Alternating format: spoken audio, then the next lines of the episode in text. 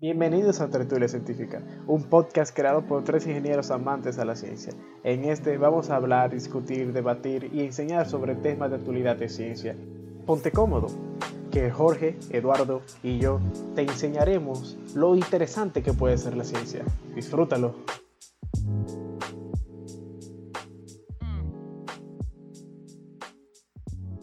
Bienvenidos una vez más a otro episodio de Tertulia Científica el espacio donde comentamos, hablamos y exponemos un tema interesante. Esta semana tenemos, por fin, por fin llegó el tema petición de eh, una persona que había solicitado hace un tiempecito un tema que para nosotros fue un poco difícil y un tema bastante extenso y un tema bastante complejo que hemos intentado buscarle la vuelta. Entonces, la metodología de este capítulo será que expondremos el inicio del tema y en, en otro capítulo le daremos fin. Será un mini especial de dos capítulos de tertulia científica. Entonces, eh, Jorge, tu pequeño resumen del tema. ¿Qué es la teoría del todo de Wolfram Alpha? Bueno, de Wolfram, perdón. Diablo, así, sí, sí. Ah, derechito tú, sin, sin, filtro. Sin filtro, diablo, carajo. André, yo tenía, yo tenía, yo tenía un punchline para iniciar el tema, pero ya me di en el punchline a mí. Es que imagínate, fue, fue como de repente así, a ti no te dieron tiempo ni pensar. yo iba a decir algo, yo iba, yo iba a decir algo, yo iba a decir algo como el destornillador plano que cabe en toda la cabeza de Tría de la física. así mismo. vaina así. Señores, tenemos... Una, una solución lo resuelve todo. Exacto. Tenemos la teoría del todo del el gran matemático Wolfram. Muchos conocerán Wolfram de eh, su herramienta, Wolfram Alpha. Matemática. Eh, matemática pura. Ah, matemática. Matemática, porque realmente Wolfram Alpha es, como un, una versión online, como portable de matemática. Mm. Sí, sí. Que es lo que, todo el mundo usa. Que incluso. El tipo, es brillante. El tipo es, duro. Es duro, es duro. E, ese caería entre las grandes mentes él dice, dicen que a los 14 ya estaba escribiendo física, el libro de física de partículas y que se graduó de, de, de ¿cuál universidad fue? A los a los 18, 20 ya estaba graduado. O sea, y cuando hizo su tesis doctoral en el jurado estaba eh, estaba Richard Feynman. Para que oh. tú veas, a Grande Liga, Grande Liga. Ah, pues no, eh, no, el tipo es Grande Liga, medio loco, pero Grande Liga. medio loco. el tipo no es de que Sí, porque verdad, dime. Entonces, hoy vamos a durar más o menos 45 minutos, 50 minutos hablando, o una introducción del hoy la introducción. de la teoría del ¿Tú crees que mi conocimiento, ¿tú crees, tú crees que lo que yo entendí da para 45 minutos? Tú te estás poniendo loco. No, lo que yo entendí da, para 5 minutos. 15 minutos. Yo te lo explico en 5 minutos, lo que yo entendí. lo que yo entendí da, lo, lo que yo entendí da para 10, incluyendo esta parte de biografía que yo dije, porque tú sabes metiendo bibliografía, así como Incluyendo la, biografía. Es bueno, sí, eh, hablar de un poquito de Wolfram, quién es él, de dónde surgió ese tigre, eh, cómo llegó a este lo primero es... Vamos a ver, ¿qué es lo primero? Lo primero es que mucha gente, mucha gente que le interesa esto de la teoría del todo, no sabe por qué es importante la teoría del todo. O sea, personalmente, a mí me vale madre. O sea, la teoría del todo es, sí, eh, muy bien si se hace, pero tú sabes, yo soy ingeniero, realmente a mí no me interesa. A la gente que de verdad le interesa esa vaina, es a la gente que estudia física, física fundamental, que son esta gente que intenta como explicarlo todo. Entonces tú me entiendes, si tu trabajo en la vida, si tú te dedicas a tratar de explicarlo todo con, con matemática aplicada, eh, una, una fórmula que te resuelva todo es bastante útil no necesariamente para mí o para cualquier persona normal, pero es bastante interesante tenerla. Ahora, y ustedes estarán pensando, pero la teoría del todo es una ecuación. No. No. Se guayaron ahí. Vamos a ver ahora. Ahora, antes de empezar, señores, eh, eh, Stephen Wolfram. ¿Cómo fue que dijo? ¿Ah? Stephen Wolfram nació el 29 de agosto del 59. Ya tiene su par de añitos, ¿verdad? Es británico. Uh, eh, su es reconocido porque eh, sus estudios van en ciencia de la computación, matemática y física teórica. Aquí viene interesante. Jorge, adivina dónde se graduó. El primero se graduó como físico. ¿Como físico? Vamos, de, Universidad de Dura. Ok. como físico. Yo creo que se graduó primero como físico. Es física de partículas. Se graduó sí. a los 17 años en la eh, Universidad de Oxford. Ah, sí, Oxford. Eso es verdad. Entonces, a los 18 ya estaba publicando artículos sobre los quarks. ¿Tú crees que paja coco? ¿Tú crees que, qué es lo que tú crees? El tipo la... duro. Tiene un doctorado en física de partículas. doctorado en, en el tecnológico. Caltech o Caltech. Y ok, entonces, y a los 21 años y ya gana un premio. Ok. Ok. Ok, una de las mejores becas de Estados Unidos. Ok, enseñó en varias universidades, incluyendo el Instituto para Estudios Avanzados en Princeton. New Jersey. Miércoles, men, pero... Es un muy buen currículum que tiene el hombrecito este, realmente.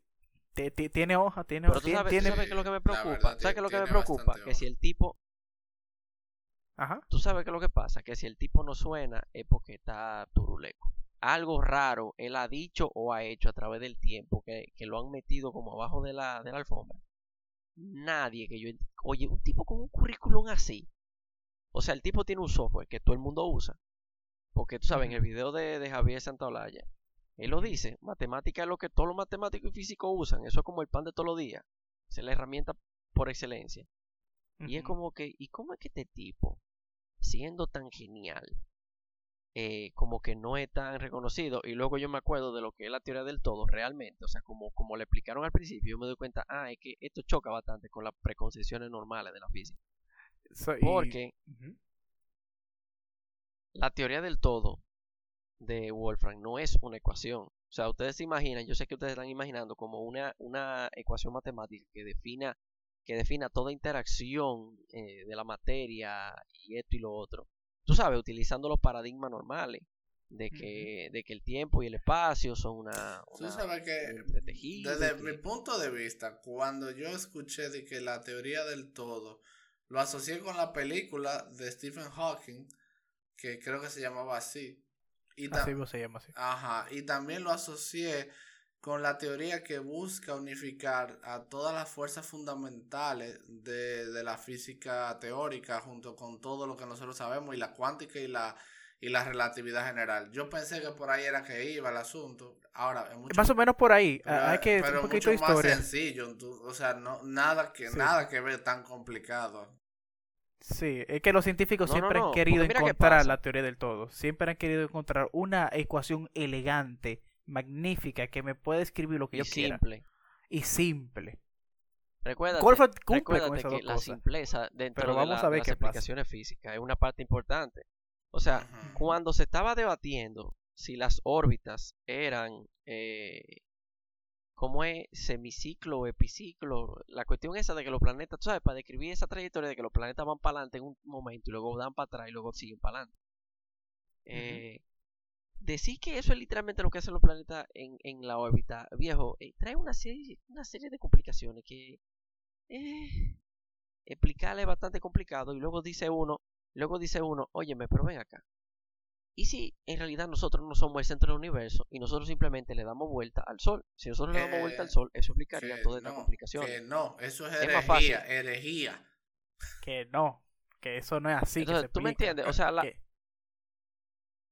entonces, generalmente, mientras más simple y elegante la fórmula, por lo general, mejor para la explicación. Porque eso es lo que se ha demostrado a través del tiempo. O sea, si la, si la, si la, si la fórmula es, lo más rápido. Siempre, siempre así. No, eso es cierto. Si la fórmula, si la fórmula es muy larga, es porque hay cosas que tú estás asumiendo. O sea, generalmente tú te das cuenta de que muchas de las ecuaciones que son largas o complicadas es porque tienen constante metido. Sí, eso es cierto. Cosa que los físicos, los físicos le entran para, eh, tú me entiendes, porque la vaina no se balancea sola, o sea, le falta algo que ellos no conocen. Pero que debe ser un número como ese, porque con ese número, lo que ellos calculan eh, describe lo que está pasando. Entonces, a medida que se van, a medida que tú vas descubriendo relación entre constantes, las constantes se van eh, igualando a otras ecuaciones. Y cuando tú igualas una ecuación a otra, generalmente tú puedes simplificarla. Por Sí. lo general. Entonces, señores, Entonces, para, no, ¿qué ah, pasa? antes que tú sigas, Jorge, para ir cerrando un poquito el temita de Wolfram, que yo digo que lo porque él es más conocido por su software de matemática y, Empresario. de- y empresario también el hombre, resulta que eh, matemática, Eduardo y Jorge, y Wolfram están programados en un lenguaje de programación que él inventó. Vamos a decir el tipo de duro. El tipo inventó su propio lenguaje de, programación para que sus ¿Cómo se llama ese algoritmos... lenguaje? Yo no sabía eso. Wolfram Language. En serio, Pedro. Sí, Qué original. búsquenlo. Paso. Búsquelo, búsquelo. No, eh, que él quiera ponerle Wolfram a todo lo que él haga es otra cosa. Eh, Oye, Como- pero no podía ser como más como la gente normal que le pone a los lenguajes de programación C++, eh, Java. Ruby, Python, Java, R. Mm. Bueno, aunque antes, aunque antes lo- los, lenguajes de programación tenían, tenían unos, unos, unos nombres bestiales. Fortran, Fortran. Ay, Dios Bueno, mío. Wolfram Fortran. Basic. Sí, sí, sí. El Y- Basic no es tan descabellado, es básico. No, descabellado él no es, pero lo que pasa es programar esa vaina. es brutal. Sí, es sí. un lenguaje. eh, eh, lo que pasa es que ese tipo de lenguaje, por ejemplo el BASIC, está, mira, por ejemplo, la máquina, la máquina, el lenguaje de la máquina, 0 y 1, binario, o sea, con puertas que abren y que cierran, es lo más bruto que tú puedes llegar.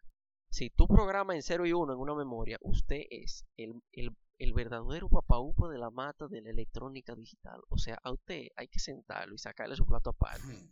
Porque usted lee el lenguaje de la máquina. Ya, ya usted es más computadora que gente. Luego está la gente que programa en ensamblador, que entiende el ensamblador, que está un chin por arriba del lenguaje bruto de la máquina. El lenguaje de máquina, pero refinado. Y luego están los otros lenguajes de programación que son de más alto nivel. Y mientras más moderno el lenguaje, más alto nivel tiene. Por ejemplo, Ruby, Python son lenguajes sumamente, eh, son de más alto nivel. Y los comandos eje- ejecutan muchísimas que, que se, muchas instrucciones, esto y lo otro.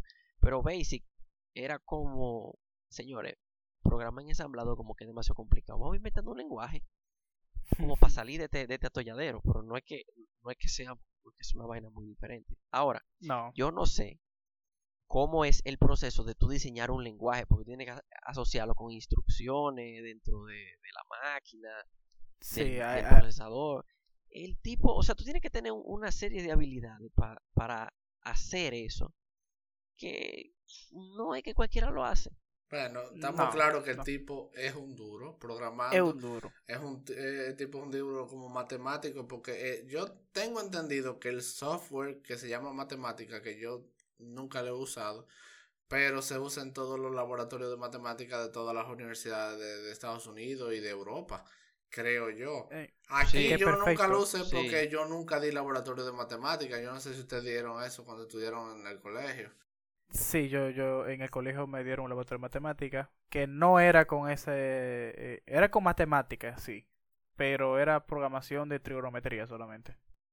Entonces el tipo se basa por ahí, en sus habilidades de Sí. matemática, sus habilidades como físico, eh, ¿verdad? Teórico. Teórico, para desarrollar una teoría simple de cómo él cree que funciona El el universo. O cómo se interactúan Sí, las pero antes, cosas. antes, espérate, Es espérate. complejo porque después que Espérate, nosotros que veamos de- cómo es que tú interactúas, viene, cómo encaja todo lo que nosotros conocemos como materia o antimateria, ¿cómo se llama? Materia oscura, átomos, electrones, dentro de eso que él considera como la tela del universo y demás cosas. Ahí bien interesante. Ese es el segundo capítulo. Entonces, mira qué pasa. Sí, miniserie. ese segundo- sí, no, no, sí. no, mira que, mira, mira qué pasa, mira qué pasa. La teoría del todo, que no es una ecuación, sino más bien es como un algoritmo matemático. Un algoritmo. Tú tienes que quitarte la preconcepción. O sea, olvídate de todo lo que tú conoces, como de que la- el tiempo y el espacio es una tela y que se doble y eso, que olvídate de esa vaina. Olvídate de esa vaina. Wolfram se fue por el otro lado. Tú sabes que eso es, mira, tú tienes que cruzar un platanal de noche. ¿Un qué? Tú tienes de dos. Un Tú le platanal. das la vuelta. Tú tienes un platanal. Sí, mira. Hay cosas que son difíciles de cruzar de noche, especialmente en luna llena. Y un platanal es una de ellas. No me pregunte por qué, Pregúntale a la gente de campo. Oh, un galipote. En los platanales ok. ocurre, o- ocurren vainas raras. Los galipotes, loco, Pero la, solamente la los bruja platanales. y los vacá. Yo sé lo que te digo. Yo sé Entonces, lo que te mira qué pasa. Mira qué pasa. Para llegar a la teoría del todo, los físicos ahora mismo están cruzando el platanal y le están apareciendo siendo vacá, eh, galipote, Bruja. guapa y toda la vaina que, que aparezcan, eh, brujas que aparezcan de noche, se le están apareciendo todita y le están complicando la cuestión. Wolfram lo que hizo fue sencillo, yo le voy a dar la vuelta al platanal y voy a llegar al meollo del asunto por otro sitio. ¿Qué es lo que él plantea? Sí, porque eso es literalmente lo que él hizo. Él dijo, verdad. atiende, si yo diseño un algoritmo, si yo diseño un algoritmo, una serie de pasos que me resuelven matemáticamente el problema que yo tengo delante, eso quiere decir que mi algoritmo es equivalente a la ecuación que resuelve esa incógnita. Da- ¿Tú dale el paso, repite O sea, si el paso, algoritmo y la ecuación llegan al mismo sitio, si, la, si el algoritmo, el algoritmo es una repetición de pasos, o sea, un algoritmo, para que la gente entienda, es una serie de pasos que se siguen para llegar a un resultado. Por ejemplo, un algoritmo para... Mira, una expresión algorítmica es, por ejemplo, la multiplicación. La multiplicación lo que te indica a ti es la cantidad de veces que tú vas a sumar un número para llegar a otro número. ¿Ok? Sí. Por ejemplo, cuando tú multiplicas 3 por 2, lo que tú estás diciendo es que tú tienes, para llegar al número resultado, tú tienes que sumar 2 más 2 más 2. Eso es un algoritmo. Ujú. O sea, esa, esa, esa consecución de pasos que tú tienes que seguir para llegar a 6. Tú tienes que sumar el 2 y, y juntarle un 2 y luego juntarle otro 2 y te va a dar 6. Bien. Entonces, ¿qué es lo que él dice? Él dice, porque lo matemático lo que le interesa es la expresión que dice 3 por 2. Eso es lo que le, eso como que lo, mate, lo matemático quieren como que romantizan. Ellos quieren en base a, a, fajarse y, doblarle brazo a la matemática, llegar a esa ecuación y después comprobarla por otro sitio. Pero Wolfram lo que dijo es, pero ven acá, si yo agarro una barza de números y lo sumo, lo sumo, lo sumo, o yo, o yo agarro una base de interacciones simple y la junto y me da el mismo resultado, quiere decir que ese algoritmo, esa serie de pasos sencillos que yo, ¿verdad?, encontré, es equivalente a lo que sea que los físicos o la física o la ecuación que se está buscando. ¿Qué pasa con eso? Que cuando tú simplificas ese nivel, tú tienes que dejar cierta cosa botada de, de camino para que funcione, o sea, tu, tu iteración, porque tú estás tratando de simular un mundo que nosotros entendemos, ¿verdad? Que es continuo. O sea, cuando yo digo continuo es que hay infinita cantidad de puntos entre una cosa y otra. O sea, por ejemplo, decir que el espacio es infinito es decir que no hay valores discretos de espacio. Pero Wolfram, recuérdense que todo esto es, es en programación que se está haciendo. Es una máquina que lo está procesando este algoritmo, que está dando los resultados. Entonces, Wolfram lo que dice es, conchale, si yo hago mi unidad de lo que sea lo suficientemente pequeña, yo podría salirme con la mía y decir que a macro escala se percibe como que continua, pero en realidad es discreta. Entonces, ya ahí ya tú estás empezando como a meterte en algo que, que a la física tradicional no le gusta. Es decir que, por ejemplo, que el espacio mm, es, eh, es cuantificado, que el tiempo es cuantificado, que es este tipo de variable física que nosotros percibimos, en realidad tan cuantificada y ya tú, ya por ahí tú estás empezando como a punchar botones que tú no debes en la física tradicional eh, para que ustedes para que ustedes entiendan por dónde por dónde es que él, él está él está él está siendo atacado y por qué esta teoría del todo no ha sido como como que todo el mundo la teoría del todo fiesta wow no Te lo poner, que- te lo poner mejor. es más como como chill como como que lo están cogiendo como como calmado a ver qué es lo que él va a decir Yo te lo estoy poniendo mejor. No ha salido tantas noticias como han salido de meteorito o de universo paralelo que aparece que la NASA descubre. no oye viejo yo estoy eh, harto de los meteoritos ya, ya en esta semana dije que viene otro yo cuánto fue con razón los, los dinosaurios estaban con razón mira tú te has dado cuenta tú te has dado cuenta de que la gallina cuando tú le tiras una piedra se asustan. Eso es una vaina, es un reflejo instintivo. ¿Tú Porque cuántas cuando era piedras le has dinosaurio, tirado viejo, a- eso se a quedó grabado. ¿Cuántas piedras tú le has tirado a la gallina? Yo creo que varía. Mira qué pasa. Entonces, Mira qué pasa. tú- así es que Cuando aparece. tú, cuando tú vas, cuando tú vas a recoger los huevos, tú tienes que enfrentarte a un obstáculo. la que es la madre. mamá de los huevos. Entonces, mira qué pasa. Ahí ya yo, ya yo no estoy, ya yo no soy un ingeniero, ¿verdad que sí? Yo soy un depredador. Entonces, yo acecho a mi presa y me tengo que robar esos huevos. Pero para robarme esos huevos, yo tengo que entrar en un conflicto Con la madre. gallina. Porque la gallina no, le, no quiere que yo me lleve los huevos. Que ¿tú no va a dejar. No lo va a dejar. la gallina está, la gallina para ella, atiende, yo soy un ser humano, debo tener como una gallina grande. ¿Cuánto pesa? Que yo debo tener como 15 veces el peso de ella. Más o menos. Más o menos, sí. 10, como 10 veces más o menos.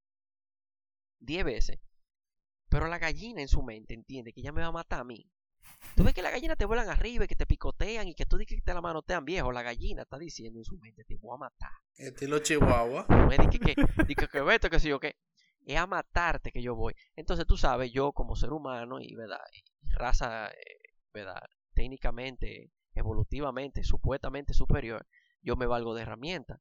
Mi herramienta de elección es una piedra. Entonces yo tiro primero y la gallina sale corriendo. Y yo después yo salgo corriendo. Cuando lo voy, me voy. Entonces, Ya, ahí formulaste tu estrategia. entonces, ¿qué pasa? Claro, claro. Entonces, ¿tú me entiendes? Eh, ese reflejo de, de la piedra, yo entiendo que vienen de, de, de los asteroides. O sea, eso fue, eso se grabó, fue en la genética de, de, de, lo- de los Del ser humano. vestigios. Tenemos que hablar un día, un dinosaurios, día de, de que son- dinosaurio. Tenemos que hacer un capítulo de eso. De dinosaurio, me, me gustaría. No, no, no, es que pero yo me entonces, imagino. sí, pero, pero entonces, Yo me imagino lo, porque los dinosaurios que- mira lo que sucede deben con, estar con- ya con esa vaina. azorar poco. Mi- Miren lo que pasa, señor, entonces. Al final, la teoría de Wolfram, eh, esto poniendo, esto veremos en el final, pero la teoría de Wolfram eh, fue un poquito, eh, ¿cómo decimos? Le cayó bien un grupito y le cayó mal a otro. Como siempre. Pero el que, pero el que le, pero el que le cayó bien, le cayó Lo de maravilla. pasa es- Pero el que le cayó mal, le cayó Lo que muy mal, de pasa verdad. es- lo que pasa es que es tan simple que el que el que quiere buscar, o sea, el que persigue una teoría del todo simple le gusta, porque por ejemplo, mira qué pasa. Vamos a enumerar lo que dice Wolfram. Wolfram dice que si, por ejemplo, yo tengo nodos, porque esto es lo que el, el algoritmo se basa en esto. Yo tengo nodos y yo lo que voy a hacer es que le voy a poner reglas de interacción a ese nodo. De unión. De unión. ¿Verdad que sí? De unión. Entonces yo voy a poner varios nodos juntos y yo voy a dejar que ellos resuelvan la interacción entre ellos. Y yo lo que voy a hacer es que luego voy a agregar más nodos. Y luego Pero yo voy mientras en más el tiempo voy a nodos dejar No te agrega se van creando un se sistema. van creando formas. Exacto, se van creando estructuras complejas. ¿Tú me entiendes? Tenemos cosas muy simples Que, que cuando se juntan muchas crean estructuras complejas que da la casualidad pueden ser interpretadas como fenómenos físicos que nosotros conocemos, ¿tú me entiendes? que ahí ¿qué es que viene la que para que eso de funcione, entonces ¿qué pasa? Que para que esa analogía funcione, tú tienes que empezar primero. Vamos a punchar cosas que vamos a punchar cosas que a los físicos no les gusta que tú punches. Primero tú tienes que decir que el tiempo es discreto. O sea, que el tiempo pasa en, en, en, en pasos. Es como una escalera. O sea, no es una rampa lisa. Es como una escalera. Es por escalón. O sea, tú vas avanzando en medida discreta. No hay una altura intermedia, ¿verdad que sí? El tiempo es entonces discreto. ¿Qué es lo otro? El espacio es discreto también. Ya tú tienes dos strikes. Entonces, ¿qué es lo que, cuál es el tercer strike? Que encima de eso, tú dices que la materia en realidad es una manifestación de un patrón del espacio. O sea, de, de- de nodos agrupados en el espacio de forma específica. Y ya tú tienes pero- tres strikes. O sea, o sea, un nodo enredado a- tú- tú- es Exacto. la aparición de un átomo. es Eh, exacto. o un exacto. electrón o un o- Y supuestamente Digo, ese, un ese enredo en un- los nodos puede ser miles de millones, representa. miles de millones de veces más pequeño que un átomo. o la constante de. Planck, en este Eh, caso. Bueno, sí, porque supuestamente este algoritmo que hizo Wolfram es algo que si se aplica, si de verdad ocurriera algo parecido, que pudiera ser, es algo infinitesimalmente diminuto, porque para que se pueda dar. Pero más diminuto de lo que conocemos y hemos comprobado. Que, y por eso a escala grande, macro de, nuestra, de nuestro tamaño y más grande, vemos todo homogéneo y como si fuera una tela, porque no vemos esos cambios entre nodos y nodos y, lo que... Entonces, como... Déjame ver si yo trato de entender, porque tú recuerdas que eh, supuestamente las ondas electromagnéticas es una ah, excitación de un campo electromagnético, ¿verdad? Eh, básicamente. Sí. sí, básicamente. Y, que, y si una partícula tiene masa, diablo, me estoy metiendo pila de complicado, pero si una partícula tiene masa, eso significa que es una excitación del campo de Higgs, ¿verdad? Sí. Ok, ya sabiendo eso, sabiendo A y B, entonces podemos decir que interacciones o excitaciones en ese entrelazado algorítmico de Wolfram es lo que representa todo en el universo. Básicamente Eduardo te resumió, porque qué pasa, eh, esta teoría del todo, no crean que él fue a... Pero ese, eso fue lo que yo dije, lo que... Sí, eso fue lo que dijo, pero, pero, no crean que, esta teoría del todo fue, fue un, un, papel de una hoja, pero hay que entender algo, esto fue una teoría, mira, Eduardo, es una tesis que él publicó, no sé, cree que eso es no, una es una hipótesis. Bueno, pero lo digo que lo puso en, forma, formato tesis. Es un libro. Sí, él, lo puso como una tesis, pero realmente es más una hipótesis por ahora, porque por ahora, él, tú sabes, es algo arbitrario que él está haciendo. Sí, es verdad. Él no tiene, él no tiene ni, ensayos, ni experimentos, ni investigaciones. Mira qué pasa. Ni siquiera ecuaciones matemáticas para definir una ley. Exacto, lo que pasa es que él tiene los algoritmos y él lo que dice es, porque lo ha probado a cierta escala, para sacar una tesis, lo ha probado a cierta escala, y él lo que dice es que da la casualidad de que si tú interpretas esta cuestión como esto, esto como esto y esto como esto, el modelo que él tiene, el algoritmo que él tiene, encaja muy bien con las, descripciones que nosotros tenemos hasta ahora y va más allá, tú sabes, en, cuanto al comportamiento cuántico de muchas cosas. Sí. Entonces, ¿qué pasa? Que a ese algoritmo todavía le falta desarrollarse más porque tiene que abarcar muchísimas más pruebas para llegar a ser, o sea, tiene que aguantar el escrutinio de muchos físicos. Pero volviendo, por ejemplo, a lo que yo dije del strike 3, de, de decir lo, del, lo de la materia, lo que pasa es que lo que Wolfram quiere decir con eso eh, Pedro, y qué es lo que más le pica a lo físico, es que los campos no existen.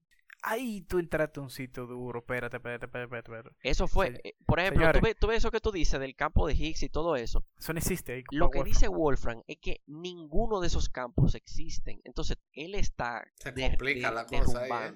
se, demasiado, demasiados pilares del modelo estándar, de la física. De todo. Eh, no, de la mecánica cuántica, de la relatividad. O sea, tú estás tumbando demasiado santo juntos. y tú sabes que a la gente, a la gente, la gente no aguanta tanto cambio junto en, una, en un solo papel. Sí, lo que hay otra cosa. Está sustituyendo todo eso por eh, enredos por algo más entrelazamiento en nodos, básicamente. Exacto. Entonces vamos a hacer una pequeña... Exactamente. Voy a dedicar un minuto a explicar lo que es el campo y el valor histórico. Señores, el campo, gracias a que un señor llamado Maxwell, si no me recuerdo, James Clerk Maxwell. James Clerk Maxwell dijo, las ondas tienen que moverse por un sitio y yo a eso lo voy a llamar campo gracias a que eso... No, él le dijo éter. Sí, sí, algo él así. Dijo éter primero. El éter era éter, una el sustancia éter, invisible. Cierto. Hay algo invisible. lo que pasa es que físicamente las ondas necesitan un medio. Exacto, un medio de propagación, ¿verdad? Gracias a que existe ese concepto matemático de campo, es que hoy en día podemos tener cosas hasta como los celulares. Gracias a que hoy en día podemos tener señal, podemos tener wifi, podemos tener llamadas. Lo que pasa es, y es porque es un concepto que, ayudó a mejorar la, la, la tecnología. No, pero, eh, joder, no, no, no, vamos a, campo a meternos mucho. Abstracto. Exacto, no podemos meternos mucho en concepto de campo porque la verdad eh, es otro mundo. Pero de ahí, o sea, de esa idea de, de, una, de un medio imperceptible con el cual nosotros no interactuamos, es que la física moderna basa muchísimas cosas. Por ejemplo, la, el, el, modelo, el modelo estándar moderno de, de partículas lo que dice es que la partícula subatómica y los átomos y toda esa, eh, por ejemplo, los, protones, los quarks y todo eso, o sea, los protones que están hechos de quark y los leptones que los leptones encapsulan a los electrones y, y, su contraparte positiva, la antipartícula de eso. Entonces, que en realidad ellos son manifestaciones de un campo. Exacto. utilizando probabilidad y eso.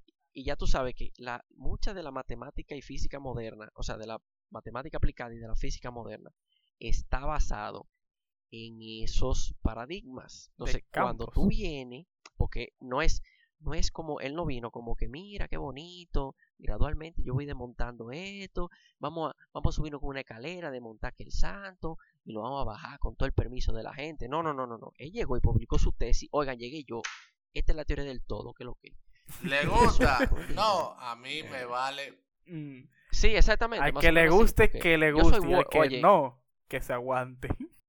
Porque yo me imagino, yo me imagino el punchline. Es como, eh, mira, papo, eso, eso como que yo tengo mi duda con respecto a eso. Que si yo que, oye, ¿con qué software fue que tú estudiaste en la universidad? Que ya lo que tú quieras. Venga, venga, para todo. Entonces, eh, hay que entender que hay dos facciones, que una que apoya, una que no. Pero lo más importante de, de este primer capítulo que queremos abarcar es que hay que tener concepto claro. Son bolitas, iteraciones que interactúan entre una y otra que al final, cuando se multiplique, multiplica, multiplica, nosotros lo vemos como si fuera una tela. Ahí ya se está asemejando a lo que conocemos como... Como una estructura. Estructura de espacio. Ya él no usa campo, el espacio. Que... Todo es el espacio. Para todo Wolfram, es el espacio. todo, todo es el espacio. El cambio en el espacio es energía. La estructura, la forma del espacio es la materia. Viejo, yo estaba viendo esa cuestión y yo estoy seriamente dudando de mi existencia. Es otra cosa. quiere decir que todos somos es sí, todos, todo es espacio. Espérate, sí, tú estás dudando de tu existencia. O sea, o sea, tú no leíste, digo, esta noticia ya es vieja, pero me la recordaron hoy. Supuestamente hay, hay, creo que Elon Musk fue que lo mencionó, de que posiblemente nosotros vivimos en una simulación total. Ay, Dios mío, no, no, Eduardo, espérate, espérate, eso, es otro tema, otro y me, lo, espérate, que me lo mencionaron hoy y yo me quedé tratando de encontrarle la lógica y tratando de no encontrarle la lógica y yo encontré que tiene lógica, o sea, no hay por dónde tú probar que no es así. Sí, sí hay, sí hay.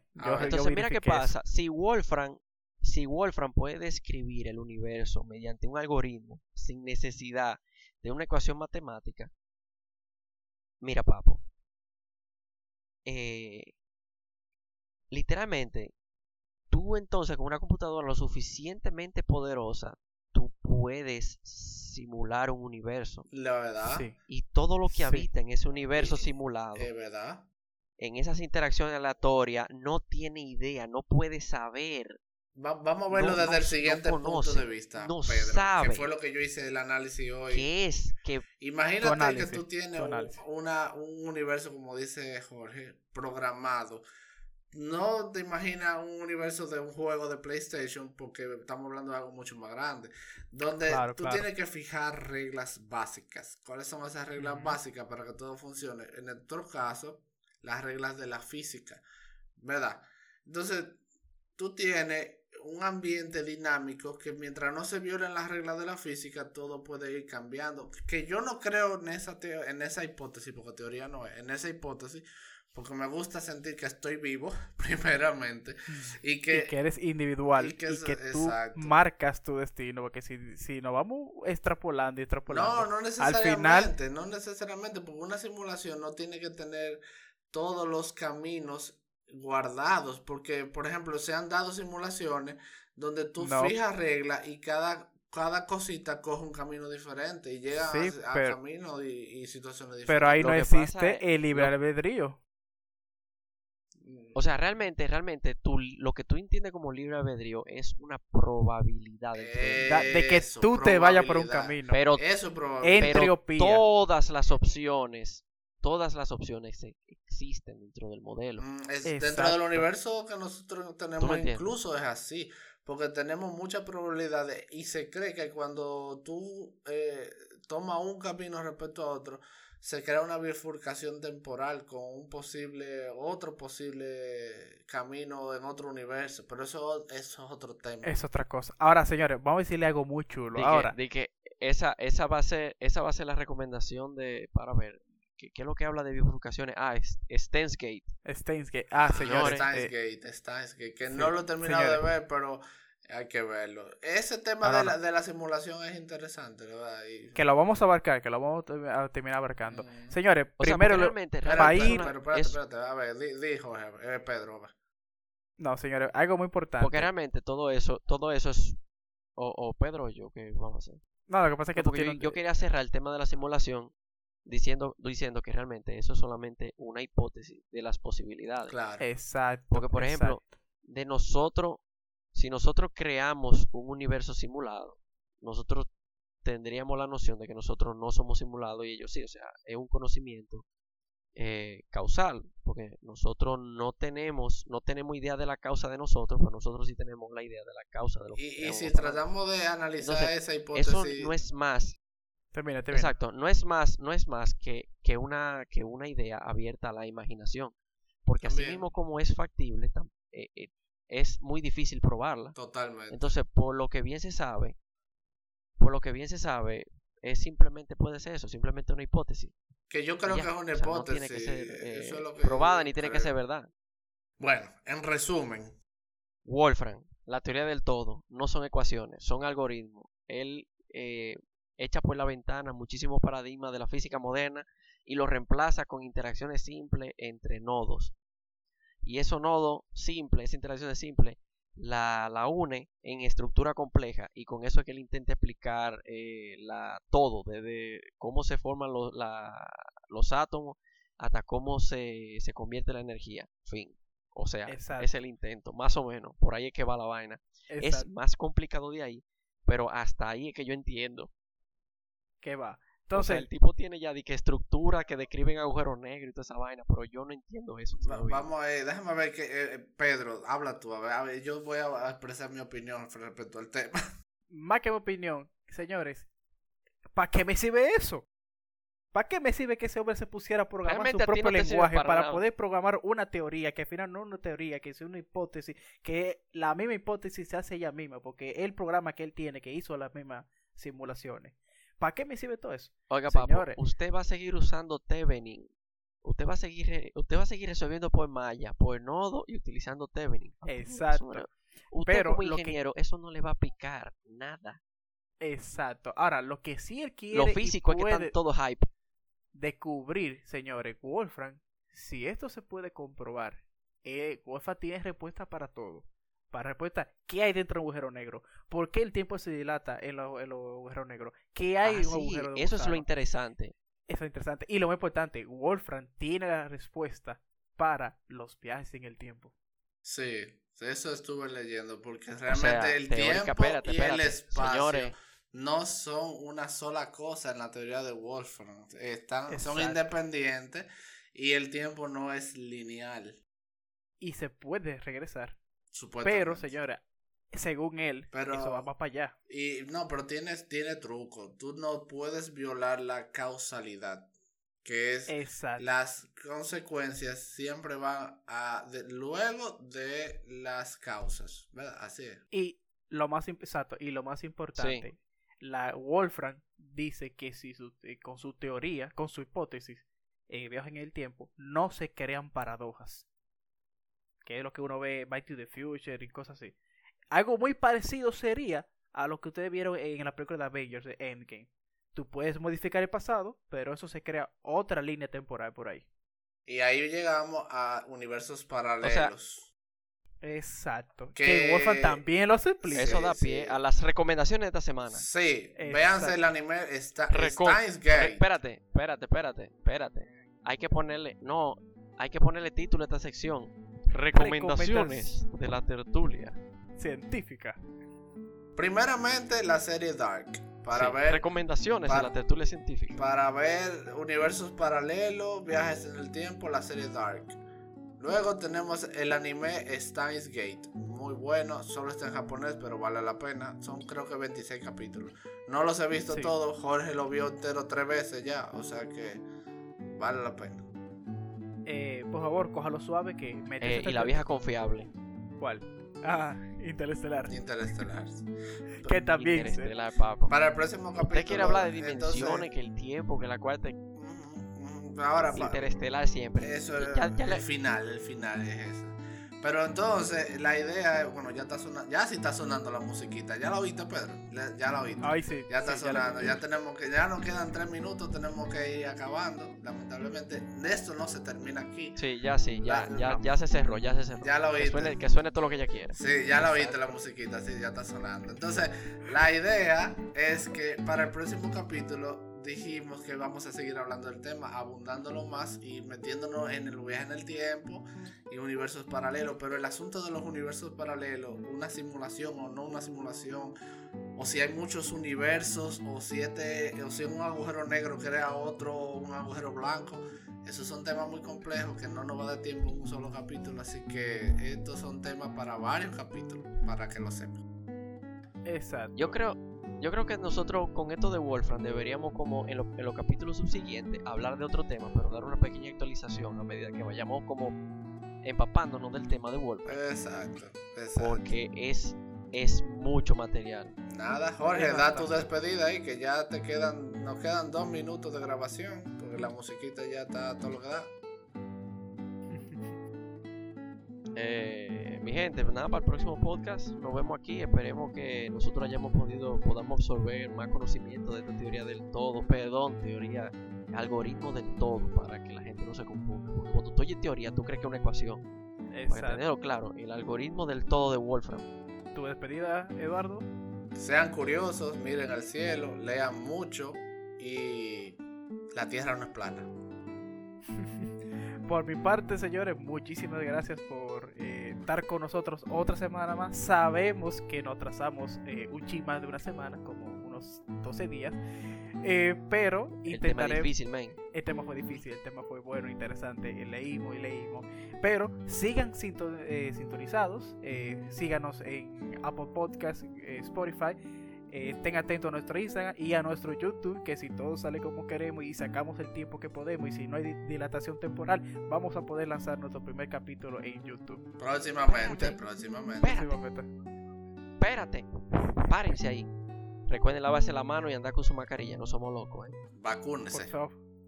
Y Ok. vacúnese. Muchas gracias y como diría Eduardo, a bull mi gente.